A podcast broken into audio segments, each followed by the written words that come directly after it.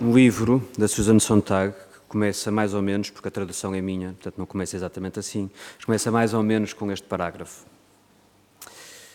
A doença é uma zona sombria, é um território ao qual custa pertencer. À nascença adquirimos uma dupla nacionalidade, a dos saudáveis e a dos doentes. E apesar de todos preferirmos apresentar o passaporte mais simpático, cada um de nós, nem que seja por um tempo limitado, acaba por ter que se reconhecer cidadão do outro lado. Acho muito engraçado este parágrafo, esta ideia de que quando nascemos recebemos estas duas cidadanias, de saudáveis e de doentes. Acho muito interessante esta ideia de que cada um de nós traz no bolso dois passaportes: do são, do saudável, do perfeito, do justo, se quiserem, a do doente, a do incapaz, a do pecador. E nós andamos a vida toda, eu acho que ela tem razão neste ponto, a tentar apresentar o bom passaporte e a esconder o outro muitíssimo bem escondido no bolso daquele do forro do casaco que ninguém vai usar e, sobretudo, eu próprio não vou querer que, nem sequer me lembrar. E se gosto deste parágrafo é porque acho que falar em nacionalidade significa falar em identidade. Pertenço a sou, a minha identidade é. E falar em passaporte é de alguma forma também falar da forma como eu me relaciono com os outros, não é? Quem é você? Faz favor, apresenta o seu passaporte. Mostre o documento que diz quem é. Estão a ver? E acho que hoje, que é Dia Mundial dos Doentes, hoje que a liturgia nos fala de curas, de doenças, de exclusão por causa da doença. Acho que temos que, de alguma forma, dar este primeiro passo, que eu acho que este texto da Susan Sontag ajuda, de que percebemos que não há uma distinção entre pessoas doentes e pessoas saudáveis. Há, se calhar, uma distinção entre nós, dentro do nosso coração e dentro do nosso corpo, entre fazermos de conta que somos só uh, saudáveis ou reconhecermos que somos, cada um de nós, doentes e saudáveis ao mesmo tempo. Que a nossa identidade não é a identidade da pessoa que é saudável e a quem, olha, ups, aconteceu ficar doente. Olha, ups, aconteceu descobrir que é frágil. Olha, ups, descobriu que afinal é pecador.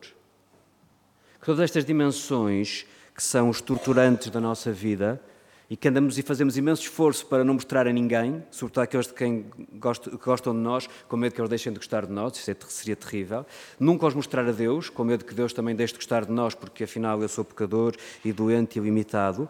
E a mesmo a mim próprio, tentar nunca dizer nem assumir para comigo próprio que afinal sou eu também um ser limitado. Hoje é o dia em que temos que meditar sobre a nossa fragilidade, não como um acidente de percurso, mas como algo que é estrutural da nossa própria vida. Deixem-me dar aqui uma voltinha teológica. É exatamente disto que nós falamos quando, ao longo dos últimos 20 anos da tradição da Igreja, falamos do pecado original. Às vezes achamos que o pecado original que tratamos pessimamente porque sabemos pouca teologia, que o pecado original é uma espécie de doença de transmissão vertical, coitado, é uma doença genética que os pais passaram aos filhos e que os filhos sem culpa nenhuma. Não. O pecado original, na grande tradição da Igreja, é exatamente a consciência da nossa fragilidade, da nossa incompletude, da nossa impossibilidade de sermos deuses e da nossa dificuldade estrutural em sermos tudo aquilo que gostávamos e sonhávamos ser. E por isso não é um pecado, é uma condição. O que é o pecado é fazermos de conta que não, e fazermos de conta que somos como pequeninos deuses que podem tudo, que fazem tudo, que em todas as dimensões da sua vida são tão poderosos e graciosos como o Senhor nosso Deus. Isso é que é pecado. Sermos frágeis, sermos doentes, isso não é pecado, é só bom senso e consciência própria. Acho que a exortação do dia de hoje é por isso a que deixarmos de fingir, deixarmos de fazer de conta, deixarmos de ficarmos surpreendidos com a nossa própria fragilidade, com a fragilidade daqueles com quem nos encontramos, com quem celebramos a missa ao domingo, com quem vivemos lá em casa. A doença, a fragilidade, a insegurança, a incapacidade são estruturais em cada um de nós. E este é o modelo antropológico, para dizer um palavrão. Isto é quem nós somos e por isso deixamos de ficarmos frustrados e tentados por um mau espírito que nos vem dizer: estás a ver, tu pecaste, portanto tu nunca vais ser um bom cristão. Ou olhar para os nossos irmãos a dizer: ah, aquele pecou, por isso ele nunca vai ser um bom cristão. Estão a ver? Claro que pecou.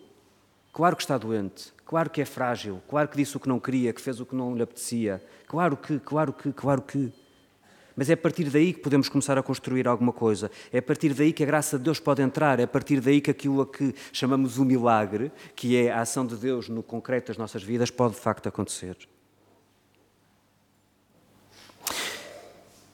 A doença não é uma surpresa, a doença não é uma punição. E é engraçado que isto é uma tensão, permitam-me assim um segundo discurso, um bocadinho fora do tema, é uma tensão na própria Bíblia. Se nós formos ver o livro de Job e tantos dos textos sapienciais, mesmo alguns dos salmos, vamos encontrar a pobreza, a fragilidade e a doença como se fossem tratadas como se fossem punições de Deus. Se tu fosses justo, tu não estarias doente, dizem-nos alguns dos salmos. Se tu fosses boa pessoa, não, não, não, não viverias a precariedade financeira.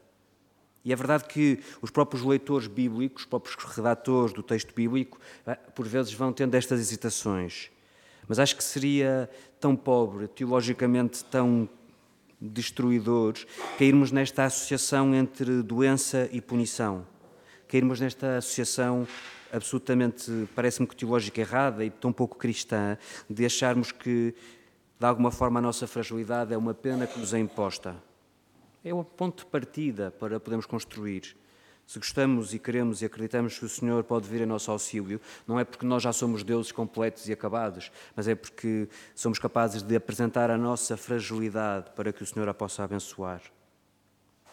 E acho que é isso que, de alguma forma, o Evangelho de hoje traz à nossa reflexão, à nossa autoconsciência enquanto cristãos. Naquele tempo, veio ter com Jesus um leproso. Prostrou-se de joelhos e suplicou-lhe: Se quiseres, podes curar-me. Este homem não escondeu a sua lepra. Este homem não se afastou. Este homem não pensou: Eu vou curar-me, eu vou tratar da minha saúde, eu vou resolver os meus problemas, eu vou ser forte e poderoso e depois então vou ter com Jesus. Este homem pegou na sua fragilidade e foi levá-la a Deus para que o Senhor a pudesse abençoar. Este homem pegou naquilo que ele se calhar teria mais vontade, espontaneamente mais desejo de esconder, de não ter, de não frequentar, de não, que não lhe tivesse acontecido, e foi exatamente isso que ele foi oferecer a Deus. Será que é esse que nós fazemos? Será que quando vimos à igreja, quando encontramos-nos com os lá em casa para rezar, quando vemos na nossa oração, estamos com Deus, será que ao Senhor apresentamos as premissas da nossa fragilidade? Ou fazemos cara forte, e dizemos: Ó oh, Senhor, eu sou ótima pessoa e ótimo cristão, olha aqui estou para ser teu amigo.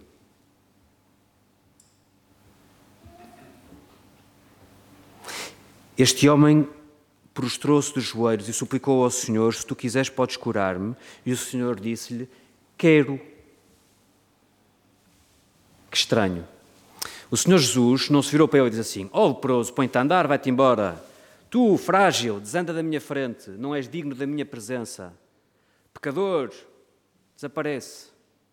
O Senhor disse: Quero, quero, quero que a graça exista em ti, quero que a graça superabunde na tua vida, quero que a graça possa de alguma forma ser aquilo que te identifica. Não tenho medo do teu passaporte de fragilidade, não tenho medo da tua identidade de pessoa incompleta, não tenho medo de que sejas pecador.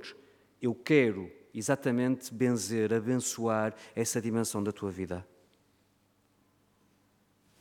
se calhar, cada um de nós, hoje, aqui e agora, na sexta celebração que rezamos juntos e pedimos a graça de Deus, podemos também pedir ao Senhor que nos acompanhe. Podemos também acompanhar este homem e pedir a cada, pedirmos cada um de nós ao Senhor, apresentando-lhe as nossas lepras, as nossas doenças reais, psicológicas, espirituais. Senhor, queres amar-me com este passaporte frágil? E ouvi-lo, Senhor, a de alguma forma abençoar e este, de ouvir este quero no nosso coração. Termino com esta, esta referência a São Paulo, esta carta aos Coríntios.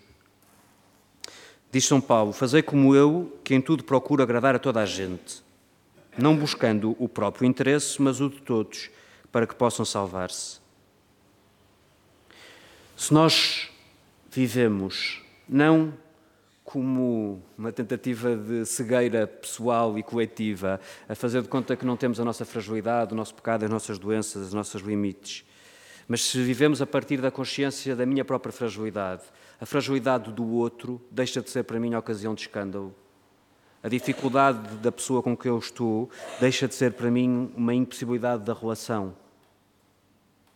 E São Paulo explica aos Coríntios que quando nós estamos e partimos desta atitude de que somos todos, desculpem a expressão, misérias ambulantes, que somos todos pecadores e doentes e gente com poucas capacidades a tentarmos ser o melhor que podemos. Se partimos do pressuposto que não somos pessoas ideais e perfeitas, mas sim da realidade da nossa própria fragilidade, podemos aprender com São Paulo esta atitude de agradar a todos, porque todos frágeis neste caminho de nos entreajudarmos para andarmos para a frente. Somos todos iguais nessa fragilidade. Não precisamos, por isso, ter atitudes sobranceiras, dar esmola como quem fala de cima, de cuidar dos doentes como quem fala de cima da burra.